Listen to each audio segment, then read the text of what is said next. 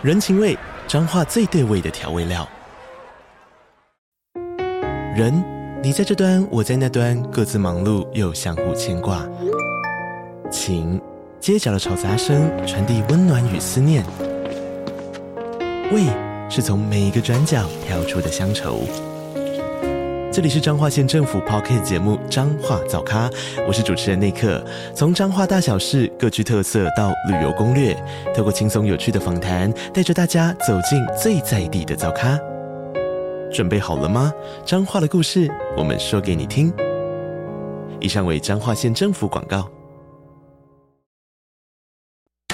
照顾你的身体，体贴你的心情，倾听你的生活难题。晚上八点，平衡你的身心灵。欢迎收听《全民安扣名医时间》。这里是九八新闻台，欢迎收听每周一到周五晚上八点钟播出的《全民安扣》节目。我是台安医院心脏血管外科袁明启袁医师。那么，依照往呃以往，我们在半点钟的时候会接听大家的 call in。有关心脏血管的问题或任何问题，都欢迎打电话进来啊！预告我们的 call in 专线是零二八三六九三三九八。那今天呢，呃，其实这段时间啊，这个世界整个都变了。我不知道大家有没有发现啊？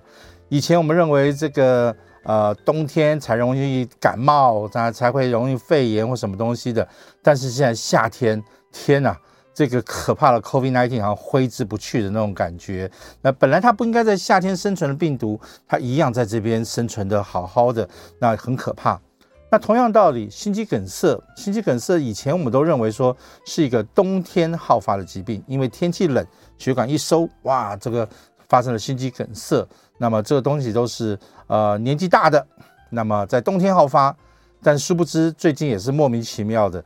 越来越多的人在夏天也心肌梗塞，所以就很多人在问我，包括朋友啦，甚至有些医师哦，就是其他个医师，可能已经有一段时间没有跟临床比较走近的时候，他都会好奇，哎，我三十多岁的朋友，我前几天的邻居隔壁的哪个小孩怎么心肌梗塞了？他才三十几岁呢，怎么可能也会心肌梗塞？那心肌梗塞不是冬天的吗？怎么夏天也心肌梗塞？到底是怎么一回事？所以呢，我想来想去，我说，哎，这个这个题目我们讲过很多很多次，你们到现在还没有听懂吗？那大家还是当然说，呃，一知半解。所以我想说，今天晚上利用一点时间，再给大家回顾一下，到底什么叫做心肌梗塞。那么心肌梗塞呢，其实它基本上有两种形容的方法，一种真的叫医学的名词，叫做心肌梗塞。第二种比较像形容词，心肌梗塞啊，这两个都叫心肌梗塞。大家可能有点说啊，袁医师听不懂你在讲什么东西。好，我比喻一下，这几天我下厨房，大家可能就听得懂一点点啊。这几天我看了这个网路，好，大家教怎么炖一炖一锅好吃的牛肉，好，那啊怎么样怎么样去先怎么样料理这个牛肉之后，怎么样烹煮它？好，我学会了。我一看，哇，是。不到一分钟的这个短片，然后我就想说，我一定很会，所以我去市啊市场买了一块非常棒的牛肉，自己回家还还切来切去，弄成丁到一块一块的牛肉，很棒，也很贵，我才知道物价很贵这样子啊。那么好，弄好了之后，就照那个方式来料理烹煮，结果呢？呃，第一步那地方好像要稍微炒一下，那个地方就出了大错了。然后后来在烹煮的过程中更糟糕，所以一锅好的牛肉被我在料理的过程中又不是太咸，就是太硬，一锅好肉全部都泡汤了。OK，所以是什么意思呢？就是说心肌梗塞可能本身是这个心脏的肌肉。有点老掉了，本来一些老化的现象，那导致它本身跳动起来就不太好。那绝大多数像年轻人是发生什么事情呢？是心脏明明是好的，这块肉明明是好的，但是你呵护的不好，那么导致你的心脏反而受损。那最后的结果就叫做心肌梗塞。心肌梗塞的意义是什么东西呢？基本上它就是心脏是一块，是一个，是一块，是一个呃机器吧。它每天就要这样子，嘣嘣嘣嘣，二十四小时要跳动。那跳动的过程中，它很需要这个有能量来供应这个心脏，让它能够很正常的运作。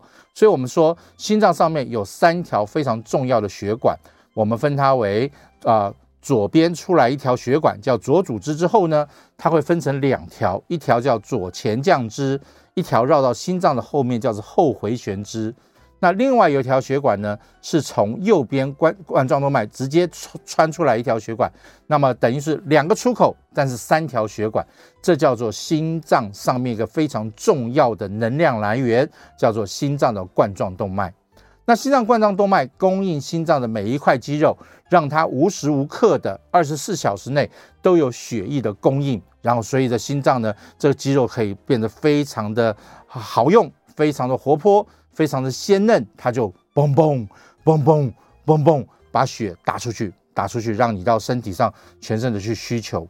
好，那么年长的人，通常我们说哪些人最特别容易呢？我们讲了年纪大的，超过六十岁。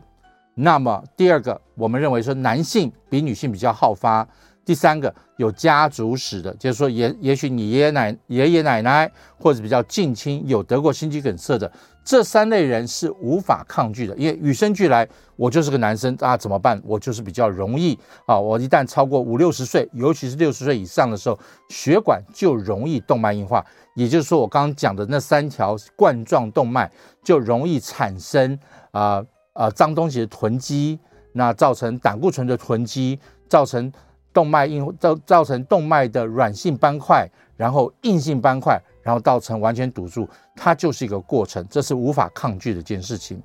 那其他的人呢？有什么情形呢？譬如说你有三高：高血压、高血脂、那高高脂肪，还有，这些就是啊、呃、代谢性的产物没有办法代谢掉的话，那这些东西都会刺激血管病变，产生动脉硬化的一个过程。那这些东西，也就是你三高有没有办法控制得很好？再来，你抽不抽烟？因为你抽烟的时候。都会破坏这个血管。那再来呢？如果你像我一样肥肥胖胖的，啊，不太喜欢运动，或你生活上有蛮大的压力，这些都会导致这个血管，就是我刚刚讲这三条血管，它自己本身慢慢的就会从一个健康、具有弹性的血管，慢慢的变成越来越。啊、硬化啊，越来越没有弹性。那到最严重的时候，这硬化的斑块反而变成一个狭窄，导致一个四线道的高速公路变成两线道、一线道，甚至到完全堵塞。那如果是因为这个心脏血管，就是心脏上面这三条高速公路，它所导致的堵塞，它会瞬间的导致这个心脏的肌肉没有办法得到营养的来源，那么一下子。负责供应这个血管的肌肉，譬如说左前降支，它就是负责啊心脏的整个这个左半边的这个左心房、左心室，或者是整个左心脏的这个这个收缩的能力，它会瞬间的，因为没有血源，就好像你被掐住脖子，那么血一下过不去的时候，你整个人就会就会眼前一一阵发黑，就会倒下去。同样道理，这三条冠状动脉如果一下子堵住的时候，那么血会一下过不去，那这时候心脏就会突然间就会进入到衰竭的现象。那很奇特的事情会发生，当这个血管一旦没有血流过去的时候，那我们平常不是在做心电图吗？那心电图就是说，心脏在嘣嘣嘣嘣跳动的过程中，它会产生一些特殊的波形，也就是说，它在细微的时候，它每个波形都代表它特殊的意义。我我我通常都把它简单的跟大家分析一下，就是心房跳一次产生一个波形，心室跳一次产生个波形，然后大家休息一次以后再来一次，所以有个绕口令：心房跳一次，心室跳一次，大家休息一次再来一次。那这样的话就会产生个非常漂亮的心电图的一个波形。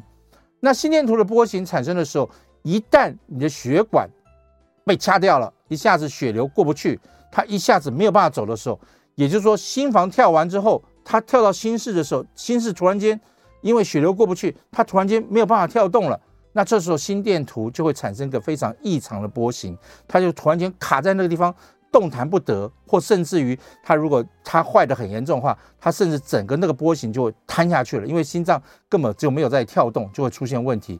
所以我们在心电图的解释上说：“哎呦，糟糕！”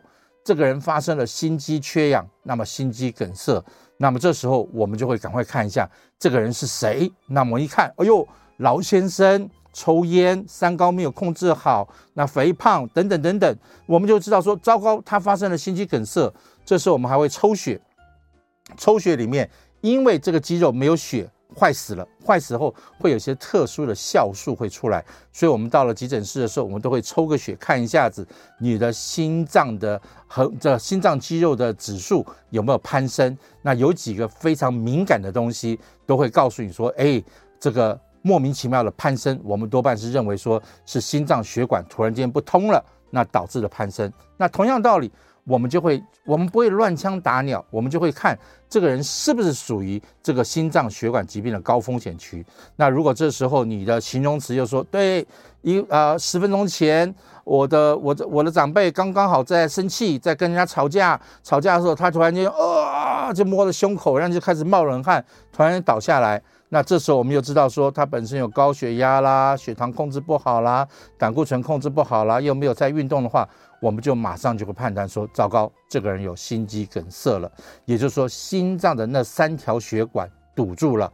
那我们会想办法赶快送到心导管室，因为在最短的时间内送到心导管室，赶快把这个血管打通，那能够救活的机会，能够让这个心脏再活起来的机会非常大。所以，我们通常给大家讲黄金时间九十分钟。OK，这就是心脏它本身这块肌肉是。是好的，是坏的，取决在这块肌这这块肉上面，你懂我意思吗？哈，所以它只要肉好，血流供应很好，心脏就会跳动的非常好。好，那心脏的冠状动脉供予供给这个心脏的跳动是最主要最主要的来源，所以它如果一旦发生的时候，我们通常认为说这是心肌梗塞，也就是心，也就是说医学名词上面的心肌梗塞。那我刚刚不是讲吗？料理的过程中，除了要有块好肉之外，旁边的酱油啦、盐啦、这个技术啦、怎么多少时间啦，相对的都非常重要。所以年纪大的人，可能都是心脏自己本身那块肉出了问题，导致他要跳不跳；心脏血管出了问题，导致他要跳不跳，才导致心脏的心电图上面出现一些异常的状况。抽血的时候出现一些异常的情形，但是年轻人，我所谓年轻人，大多是四十岁以前的人，那多半是什么？他的心脏的那个肌肉、心脏的血管通常都是非常好的，但是呢，因为其他的因素导致你心脏的血管跳动不起来。什么因素呢？啊，最常见的就是熬夜加班。因为在熬夜加班的过程中，你你心脏本身也是一个需要休息这个一个机器，它是它不是完全停下来休息，它是要放慢休息。也就是说，白天的时候你的心跳应该在七十五八十五之间，但一旦你进入到深度睡眠的时候，那它的心跳就应该要慢到大概五十甚至四十，让它能够放慢休息。放慢休息的时候，不但心脏可以放松。那么血液可以走得更顺一点点，它可以滋润这个血管。那这样子的睡眠的过程中，搭配的是什么？是搭配我们身体上的褪黑激素。褪黑激素也就是在太阳下山的时候，你的脑下垂体就会释放出的一个一个激素。那这个激素就是促使你想要到十一点钟、十二点钟的时候就要打哈欠，想要去睡觉，想要去休息，需要放松。但是呢，殊不知我们现在年轻人越到了晚上，越是要追剧。玩手机，然后跟跟世界上各地方去去去通话、通去交流，所以导致他放弃了自己的褪黑激素。那都是到累到不行的时候，才看看床在哪里，甚至不小心在沙发椅上咔当就睡着了。没错。那个也叫睡觉，但是那不叫说真正品质的睡眠，那个叫做累到过劳的睡眠，那不是等于真正好的一个品质。所以这样的话，对心脏还是一个负荷，对他来讲是一个负负担。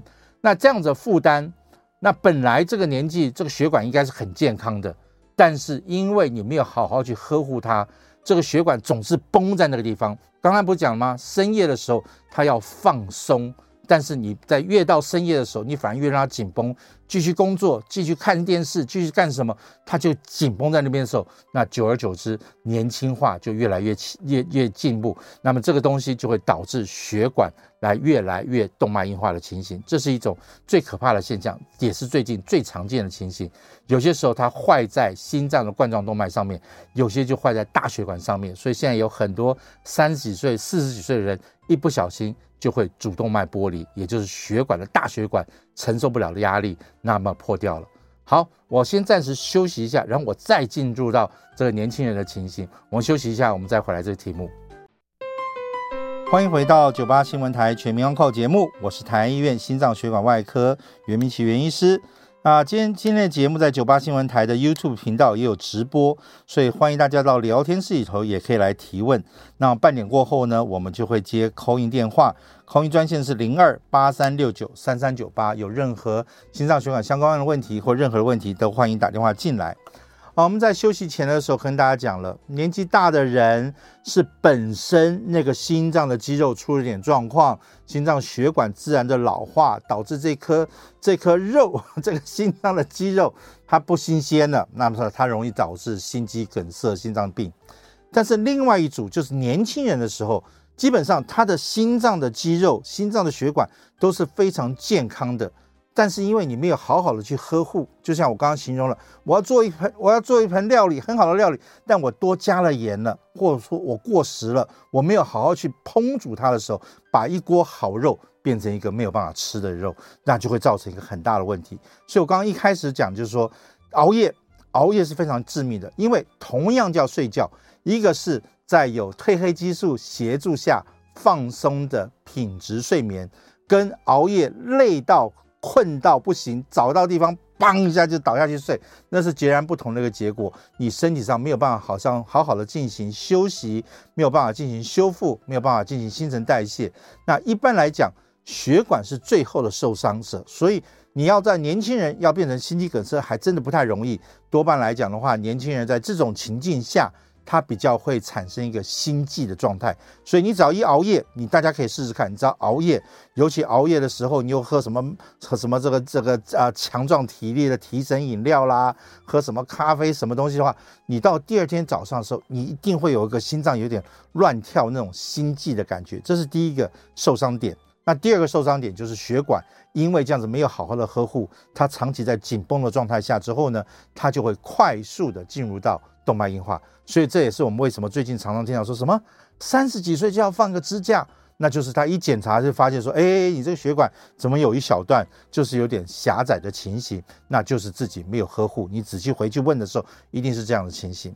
那为什么现在夏天更容易？尤其在这个夏天，因为这个夏天非常非常的闷热。我不知道大家有没有感觉到，至少我们在台北市的人在盆地下，哇，那个是有时候闷到哈，你好像就有股气推吐不出来那种感觉。在这种情形下的时候呢，有很多朋友，尤其年轻朋友，他突然间想到一件事情，哎呦，我听到人家讲的。我不能喝，我不能吃太咸的东西，因为我会高血压。哎呦，我不能喝太多水，因为喝太多水的时候，我会想要上厕所。我一定要不可以这个，不可以那个，很多限制，甚至有很多呃可爱的小姑娘啦，或是年轻的啊啊，像我是不在乎，但有些这个俊男们呢、他就会想说，哎，我要少吃一点东西，要我要维持个健康的体态跟体跟身材。这个时候就很糟糕了，为什么呢？因为在夏天很热的情况下。你身体会不停的出汗，你的耗氧量会非常的大，而且你在热的情形下，你走一走，全身就会一直在冒汗，然后你的新陈代谢率会增加。那你这时候如果一不喝水，你身上的水分会马上不足，这是第一个可怕的现象。第二个情形，当你如果是一个容易出汗的人，那么你全身衣服经常，甚至在夏天的时候可能要换一两件的情形下的话，那么。你的钠离子会流失很多，因为我们汗都是咸的，咸的里面就有很多钠离子。钠离子一离流失很多，那这时候如果你只是补充白开水的话，那这时候会更稀释血液中的钠离子，那这时候你会造成我们叫做简单的医学名词又叫做水中毒的现象。水中毒就是说身上的水分里头本来应该有个电解质的平衡，钠跟钾跟钙这些东西到很平衡的。但当钠一旦失去平衡，它一直流失，一直流失，力流失，那你补进来又是白开水，白开水的话又没有补充一点盐分的话，哇，那糟糕，钠离子更不够的时候，钠离子不够，钾离子不够，这两个一斗在一起的时候，是心脏需要跳动的非常重要的元素。我们心脏要跳动，最重要的是需要钠、钾、钙、镁这几个东西，才会让这个心脏能够嘣嘣嘣嘣的跳动。所以刚才讲了，心脏的冠状动脉要通，但是要通的过程中，你还要搭配这些电解质的运作，才能让心脏的肌肉每个肌肉能够乖乖的在得到营养后，乖乖的进行它该做的工作，也就是正常的跳动。所以是缺一不可的。就像一块生肉，你不会喜欢吃，你一定要加点盐、加点酱油、加点糖，它才会好吃。你懂我意思吗？哈，所以同样道理，就算你找找了一块非常好的一个心脏，但是你没有把这些其他的配料给得很好的话，心脏没有办法好好的去收缩。所以当你的夏天，如果你一直在流汗，你没有把这些电解质补充进去的时候，那这时候心脏的血管第一件事情，水分不够。心脏血管就好像呃花草没有水，它会有点枯然。一枯然的时候，血管就会有点缩缩缩下去。一缩下去之后呢，血流就会不通畅。不通畅的时候，哇，糟糕！你在心电图上面看起来又是呈现了一个刚才讲的心房跳一次，心室跳一次，它就变成不怎么跳，它就呈现一个缺氧的状态。所以我们就会误以为说，哎。这是典型的心电图上的心肌缺氧，那么你一定是说发生了心肌梗塞，但它是不是真正那种老人家的心肌梗塞？不是，它是完全是水分不足导致缺水性造成的心脏缺氧，所以这两个是。同样的结果，心电图看起来都是一样，心脏有缺氧的情形。那你去抽血的时候，就看你缺水多严重，缺水多严重之后，你抽出来的血液，哎，也是一样，有心脏肌肉受伤，有这些这些呃肌肉的呃溶解掉的情形，有一些特殊的心脏酵素会攀高这种情形。但是呢，它不是真正血管的动脉硬化，而是因为你给的原料不足。导致心脏的血管产生一点痉挛的现象，痉挛的现象就好像含羞草，你一去碰它，咻收缩收起来的时候，它就会造成这个情形。所以在夏天的时候，你一定要知道说，夏天的热量要稍微补充足一点点，夏天的水分要补充足一点。如果是比较容易出汗型的人的时候，你在补充的水分过程中，可能一定要考虑进去要补充一点盐分。那盐分的补充，运动饮料搭配一点水，那么或者是自己调配一个酸梅啦、柠檬啦，那调配一瓶叫调配一个水，或者自己加点盐巴，什么东西都是一个可以帮忙你的方法。那同一个时间，有些时候我们认为喝这夏天喝一点点冰镇的东西，让你的身体那个热气能够稍微散发出去，也是一种好的方法。所以你一定要倾听自己的身体当时想要什么，不要一味的说，哎，不能这个，不能这个。所以我即使大热天我要喝一杯热茶，那有些时候呢，身体反而就会抗议。那适时的去听身体在这个情况下怎么样来呵护它，是最舒服的一件事情。那这段时间里头呢，又可能是因为社会的很多因素，尤其在打完疫苗之后，很多人朋友说打完疫苗之后心脏就很不舒服，有心悸的情形。那这些东西在长期这个压力下，也会导致心脏血管的受损。那这也是在比较一个年轻一点中年人比较常见的。哪些年轻人呢？啊，举例来讲说，啊，要熬夜加班的，要要熬大夜的，哈。那么经常要换时差的，晚上要看这个欧美盘的，哈，或者长期因为家庭的或者是人际关系，常常会跟人家有点这个容易吵架、容易激怒的人，那他都会容易造成心脏血管的受损。所以心脏血管本身又是好的，它应该没什么问题，心脏的肌肉也都是好的。但是在你一个情绪不稳定的情形下，你的压力下，你的血管就好像就就好像有人一直在在要吓你，要咬你，要欺负你的时候，你的血管就会紧绷，绷得很紧很紧。那长年累月下来的时候，它也会导致动脉快速的受损，那血管快速的受损，那它也会造成心肌梗塞。所以没错，这样子长期在情绪不稳定、经常暴怒的人，经常跟人家吵架的人，这时候，因为你只要在一生气的时候，你的肾上腺素就会分泌很多出来。肾上腺素就是血管的收缩剂，也就是我们所谓的强心针，也就是我们在急救的过程说，哎，来来一个强心针，咔打进去，心脏就会加速加速跳动，在加速跳动的过程中。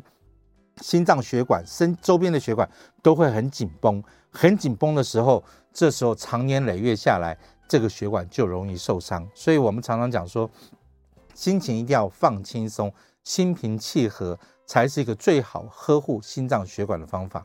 所以，怎么样知道自己是不是处于这个环境下，你自己应该最清楚。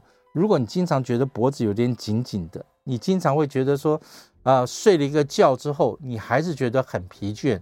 也就是说，我们早上起来七八点钟起来，不到九点多就开始打哈欠，要找咖啡，要找什么叫叫这提神饮料的话，那都代表你的睡眠品质非常糟糕，你的心脏是处在一个呃紧绷的状态下，因为它没有得到好好的充分的休息，它就会觉得不舒服。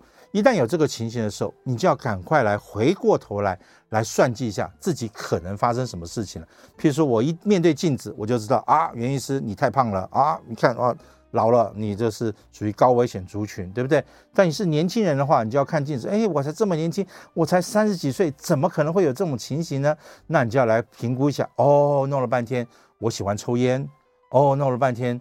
我晚上很晚睡，我喜欢熬夜，因为我每次问病人你几点钟睡，他说我一点，那讲一点的大概就是两点，讲十二点的就是一点，反正这这是人性啊，哈，大大家讲你你要问我，我永远都说哦一啊一一百公斤，但是你你要讲这是这是一种非常喜欢隐瞒的一个情形，但是你自己最知道自己发生了什么事情，所以你是不是属于压力大？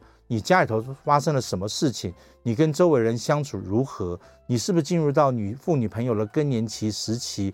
这些东西都会取决于说你的心脏跟心脏的血管本来是非常健康，但是因为旁边的一些因素、旁边的一些情况，导致它越来每况愈下，越来越不舒服。那么这才是导致。所以在心脏的检查上面。心电图都是心脏缺氧、心肌梗塞、心脏的指数坏掉，但是事实上导致的原因是完全不一样，治疗的方向当然就不太一样。所以，我们大概给大家这样做一些这样简单的分析，希望大家能听得懂。我们稍微休息一下，然后我们来开 call 专印，然后看大家有什么问题。啊，欢迎回到九八新闻台全民 on call 节目，我是台安医院心脏血管外科袁明启袁医师。我们现在开始接听听众的朋友的 call in 专线。那我们的 call in 专线号码是零二八三六九三三九八。那我在 YouTube 的频道上面也可以看到一些朋友一些留言，那我会也是一起来回答他。所以如果刚好有心脏血管方面的问题，会对今天心脏血管问题，呃，都可以欢迎打电话进来零二八三六九三三九八。那么燕良，燕良不错，他每他几乎是忠实的听众哈。那么我不知道他是听还是在看 YouTube，应该是看 YouTube 哈。他他每次来我都可以看到他。那医护人员真的是很紧绷，他是非常紧绷的一个工作哈。因为呃，我我前几天上另外一个节目的时候，也是在分享医护人员的辛苦哈。那尤其我们的护理师们啊，这个。呃，我们做心脏心脏手术，大家可以想象压力非常大嘛，对不对？压力非常大，有些时候心脏在在在开跟关的过程中，一下血止不住，或是我想要做的止血动作，但是这个护理人员上地上的器械不是我所想要的时候，那那个时候压力很大，因为你常常看到说血血只要一喷，那么血压就会掉。病人心跳就会乱七八糟，那你就会想说：糟糕了，这台这个刀要是开不下去了，血止不住怎么办？所以有些时候情绪就会转移到。病那个护理人员身上啊，所以所以护理人员有时候承载了非常大的一个压力，那就是我们承责不知道，就宣泄给他们，那他们就蛮可怜的。那有些有些护理护理师会哭着下去哈。那我我还印象中有一次分析到说有一个护理人员是别科过来支援的，他是好心，因为下班呃夜间的那个手术已经开开到凌晨一点多了，他是过来支援的，就被我们主治医师骂下去，因为他。对那个器械的不是很熟悉哈，所以是非常辛苦的一个工作。那大家可以想象，我喜我尤其护理人员在小夜班，因为他们是三班在轮流，白班、小夜、大夜，哎，大家都不喜欢上这种班啊，所以他经常就是需要熬夜，有些时候是白天啊，有些是是中晚上，有时候是大夜，那经常在调，经常在调，所以护理人员有时候体质啊，他的他有些时候就会受不了，尤其你在下班之后根本也睡不着觉。那该睡觉的时候，哇，糟糕，要准备上班了，所以这是非常辛苦的一件事情。然后，所以呃，有些时候如果你们啊、有去去就诊，去看到护理人员的时候，不妨跟他们说声谢谢，因为我觉得他们有些时候比我们当医师的还要伟大，因为他们要倾听的一些夙愿是更多的哈。所以啊、我们先来接一下陈先生电话，陈先生你好，哎，袁医师你好哈，是因为我小腿这。这一两个礼拜都会有那种有点小麻麻的感觉，差不多维持一个多礼拜。那我是长期的站，有一次我听袁医师讲说，好像静脉曲张。我在想说，我是静脉曲张吗？我长长期的站，嗯哼，OK，有没有这什么关系？当然有关系，因为啊、呃，我这样解释哈，我们的心脏有两个很重要的功能。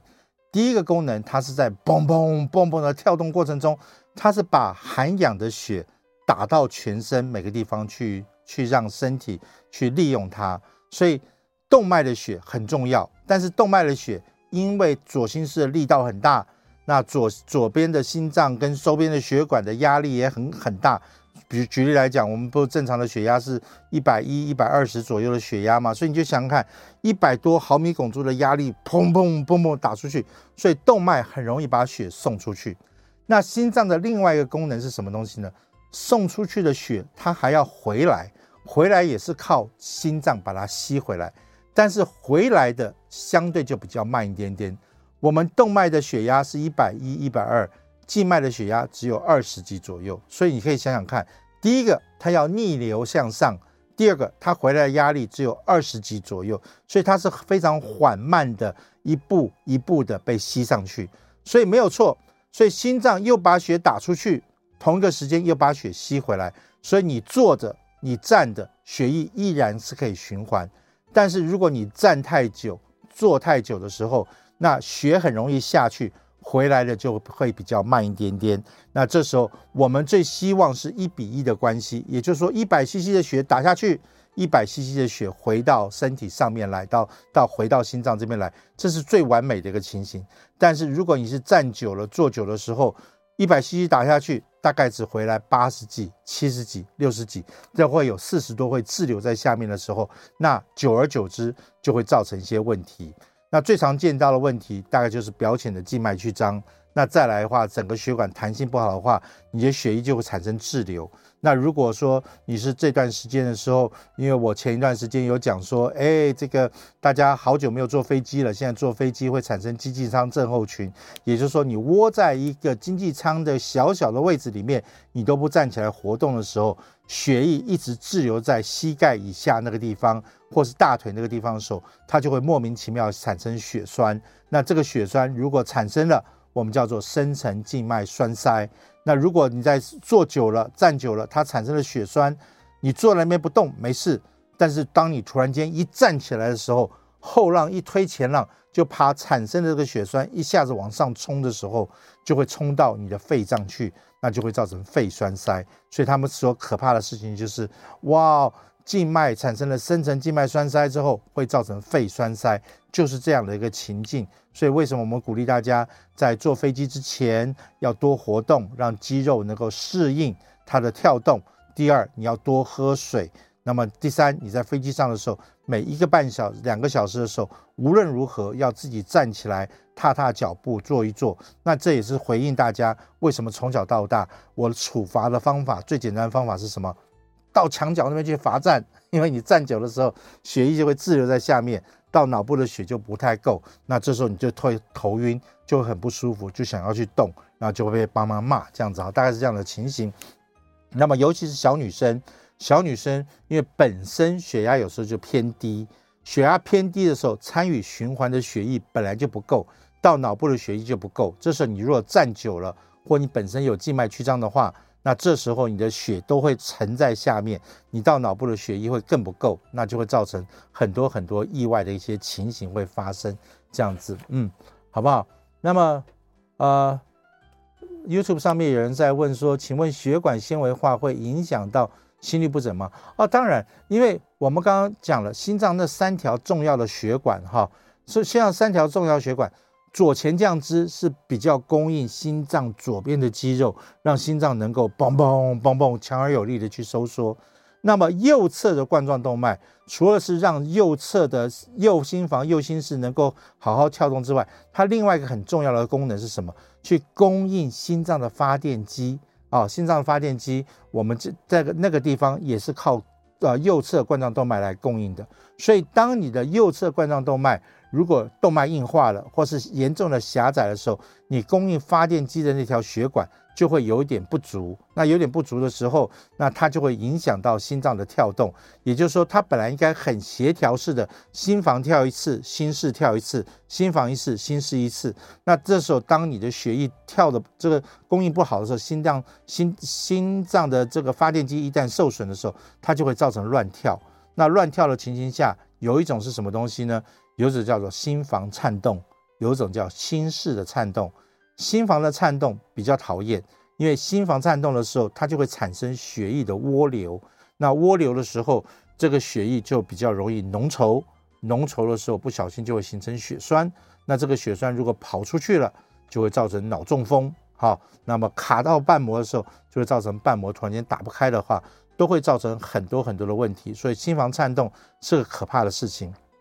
那心室的颤动那更可怕，因为我们不希望心心室能够砰砰砰砰把血要打到脑部，打到全身。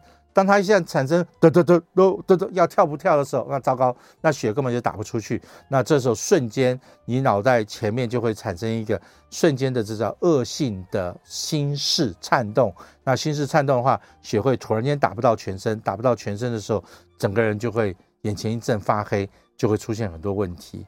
那有些时候，当你发电机那边真的出问题的时候，还有更可怕的事情，它会造成停跳的现象。也就是说，心脏的跳动过程中，本来应该是心房一次，心室一次，它有时候嘣嘣嘣嘣嘣嘣嘣嘣，它会突然间一跳不见了。那这一不见的时候，大概三秒钟的话，如果三秒钟不见的时候，你眼前会有点小发黑。那如果说到了六秒钟左右的话，你除了发黑之外，你会咚一下倒下去哈，所以呃，这些都是都是非常好的一些问题啊，所以大家可以可以去好好去想一想看，那自己还有什么问题的话，我们欢迎 call in 进来零二八三六九三三九八，利用这个晚上，我们可以回答大家一些很好的问题，这样子哈。那么除此之外的话，我也是希望提醒大家，我们事实上我们的心脏是有分先天性跟后天的哈。像我前一段时间有一个女孩子，啊，来看看我的时候，她已经三十多岁了哦，她大概二十几岁，二十几岁快三十岁的时候，因为心脏本来那边有个洞，哈，那心心室有个小洞，她才在二十几岁的时候才来做心脏的一个洞的修补。那先天性心脏疾病什么？就是说在妈妈的肚子里面的时候已经有问题，所以通常一出生的时候，我们都会观察两三年。两三年之后，我们就发觉，哎，这个洞好像关不起来。那这时候你你这个压力还有点大的时候，我们就建议说，大概三五岁左右的时候就要进行矫正了。因为不矫正的话，我不是刚刚讲了吗？这个心左边的心房心室是一百二十多的压力，那右边的心房心室只有二十几的压力，一百多的压力一直跑到二十几的压力里面的时候，会造成肺高压。那肺高压久了的时候，你才要去休息的话。有时候会来不及这个时间，所以时机也要非常掌握。所以我还是希望大家有空的时候多多听听看我们这个节目。那有空的时候，好好的跟你的医师做一些详尽的沟通，你才会知道说，哎，我的心脏到底什么问题，到底出了什么状况。尤其现在的治疗过程中，很多医疗仪器、很多医疗的耗材，都需要你多一点知识。你到了遇到状况的时候，才知道怎么样去选择。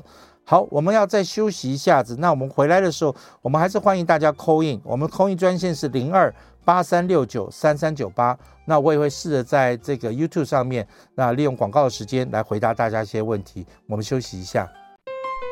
啊、呃，欢迎回到九八新闻台全民 Uncle 节目，我是台安医院心脏血管外科袁明启袁医师。我们继续来接啊、呃、听众朋友的 call in 电话，我们的 call in 专线是零二八三六九三三九八啊。我们先来接陈小姐的电话，陈小姐你好，你好，袁医师你好，是，呃，我是呃更年期过后发觉有高血脂，然后脂肪肝，然后还还有家族性的静脉曲张，尤其。呃，我的孩子也有静脉曲张的问题。那主要我们都是常，嗯、呃，就是上班族，久坐的上班族，就是办公人员就对。那想袁医师建议的话，呃，高血脂我最近开始拿了慢性处方箋，就是吃那个十 mg 的那个冠子妥。那我想请问一下，这个降下来的话，是不是就可以停药？那因为先前有听说高血压是不能停药，那高血脂是可以停停药吗？然后还有脂肪肝是靠什么样的运动？还有静脉曲张是怎么样可以改善？那女儿的话，静脉曲张她目前有在做重训，适合吗？呃，那静脉曲张的话，是我们遗传性的家族体质，就是有下半身水肿。哎呦，不知道是不是也只有做显性？希望袁医师给一些建议。OK。第一件事情啊，当你更年期刚结束，胆固醇偏高一点点的话，通常是看到底有多高。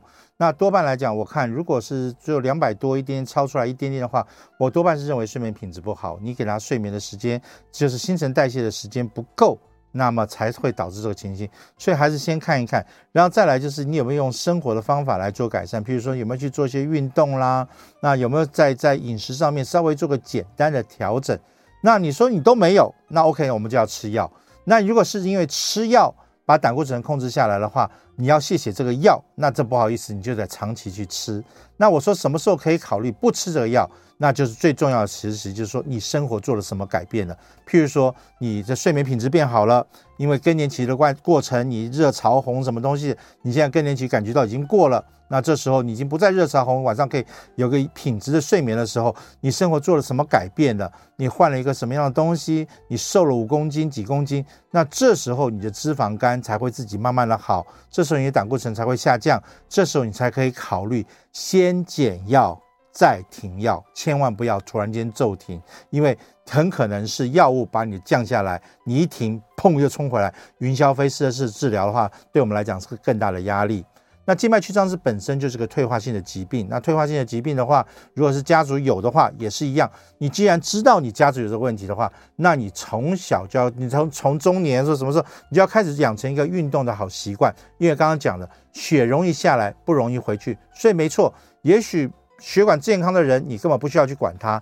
但是像你们这样的人，大概每一两个小时一定要找个地方，脚微微的抬高，自己从脚踝到膝窝做些回流式的按摩，把下面的血把它协助它赶回来。那同时，我们所建议的运动比较像是有氧的运动，像什么东西呢？慢跑、快走。脚踏车、游泳池这种有氧的运动，持续让小腿的肌肉去挤压这个血管，像有人一起去挤那个牙膏，把血往上挤上去，那种协助性的。那这时候你说我要去做啊门脉喷张的那种重训，当然不被建议，因为你在呃那种情形下，血管会张得更厉厉害，那静脉曲张就更容易出来。但是总比不动好，所以如果女儿真的很喜欢重重训的话，还是建议她来找一个血管外科的医师看一看。那血管外科医师可能会告诉你一些比较适合她的一些运动。那如果真的不行，那么就建议他做一些活泼一点的嘛，就游泳也是很好的运动啊，对不对？好，我们来接张张先生的电话。张先生你好，呃，袁医师你好哈，我有三个问题想请问一下袁医师哈。是，一个就是说哈，那个眼睛血那个眼睛内出血哈，怎么避怎么避免哈？因为我去看眼，我因为眼睛内出血看眼科，眼科医师说你要。怎么避免内出血？要问心脏科医师啊。这第一个问题啊。第二个问题是说，我那个脚有水肿哦。啊，请问一下，假如心脏科问题的话，是什么原因造成？要怎么避免？啊，第三个问题就是说我那个心跳哈，不是不是那个我是背二十四小时的那种 EKG 哦，在去监测哦。花姐说有不知道什么某个时段会跳乱跳跳到一千多次哦。那这样怎么？总共只要一千多，那有没有什么这样要怎么注意还是避免这样子？第第一件事情，眼睛会出血，眼睛会出血的原因太多了哈，发炎、痒、过敏、这个什么任何东西刺激到眼睛，有时候你不经意的就去揉揉揉揉，就容易出血。那当然，对我们心脏血管科来讲的话，比较在乎的还是你是不是有本身有些高血压的情形。因为高血压的时候，除了是手臂上那个血管会高的时候，有时候到血到眼睛的附近的叫做视视动脉那个地方，血压也可能会高起来。那血压会高起来的时候，有时候静脉也会受到一些影响。所以你到底是不是视动脉那边有动脉硬化？还是颈动脉那边有动脉硬化，都是取决于说会不会造成这个眼睛那边血管的受损。那你的出血是不是因为眼压高，或是眼动脉的压力高导致的出血？那这些东西都是要问一下你的医师，或他会间接的会解释给你听。那。你既然眼睛会有压力高的时候，我大胆猜测你应该有高血压的病史。高血压病史有时候就会吃一些降血压药。那降血压药里面有一个最常见的叫钙离子阻断剂。钙离子阻断剂它又可以把心脏的心脏放慢，同一个时间会把血管的阻力减缓，所以它有一个两两个功能都有，让心跳变慢一点点，血压就会下来一点点；让血管放松一点，血压会下来一点点。但是因为心跳变慢了。因为血管变宽了、变松了，血液就很容易滞留在脚那个地方。所以有些降血压的用药，它最大的副作用就是脚会水肿。所以如果说你有在服用降血压用药的话呢，那么你就赶快看一下子你药物的副作用有没有一个水肿这个情形出现。如果有的话，那可能就是用药的问题。你可以跟你的心脏科医师商量看一看，会不会有什么问题。那第三个，你讲说心脏会乱跳，而且会乱跳一千多次以上哈，那这个压力就大喽。因为我们刚刚讲了，心脏一定要在蹦蹦蹦蹦很规律的情形下，它可以把血打出去，它可以把血抽回来，它是一个出一个进，一个下去，一个南下，一个北上，是一个循环的系统。所以，当你心脏一旦乱跳的那一刹那，那就糟糕了。血就不容易打出去，也不容易吸回来，所以这时候我们就叫做心律不整的心脏衰竭。心律不整的心脏衰竭代表心脏没有办法很有效的去蹦蹦蹦蹦的跳动的时候，它又打不出去，它又吸不回来，那这时候血液就更容易滞留在下肢，那更容易滞留在下肢的时候，就会自然就会造成脚的水肿。所以这些东西都是息息相关。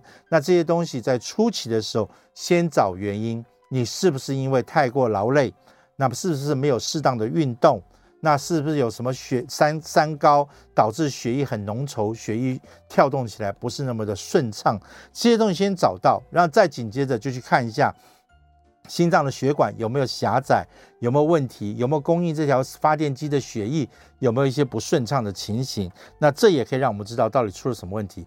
那最后就是选择治疗，是先做生活品质的改变。然后再来用药物治疗，药物治疗还不行的时候，我们就会比较建议你可能要去考虑电烧，或是用什么方法，用手术的方法来改变它。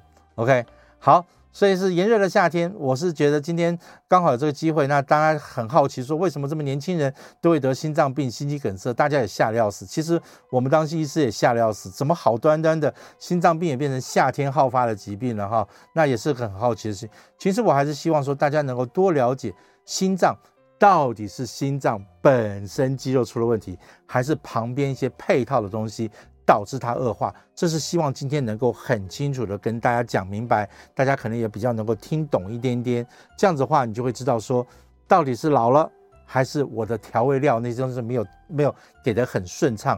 那这时候你才知道我怎么样去呵护一个好的心脏，我才知道这个心脏怎么样可以把它弄得很好，运作得很好。那每一道料理出来都是很棒，所以每一次的收缩，每一次的回收。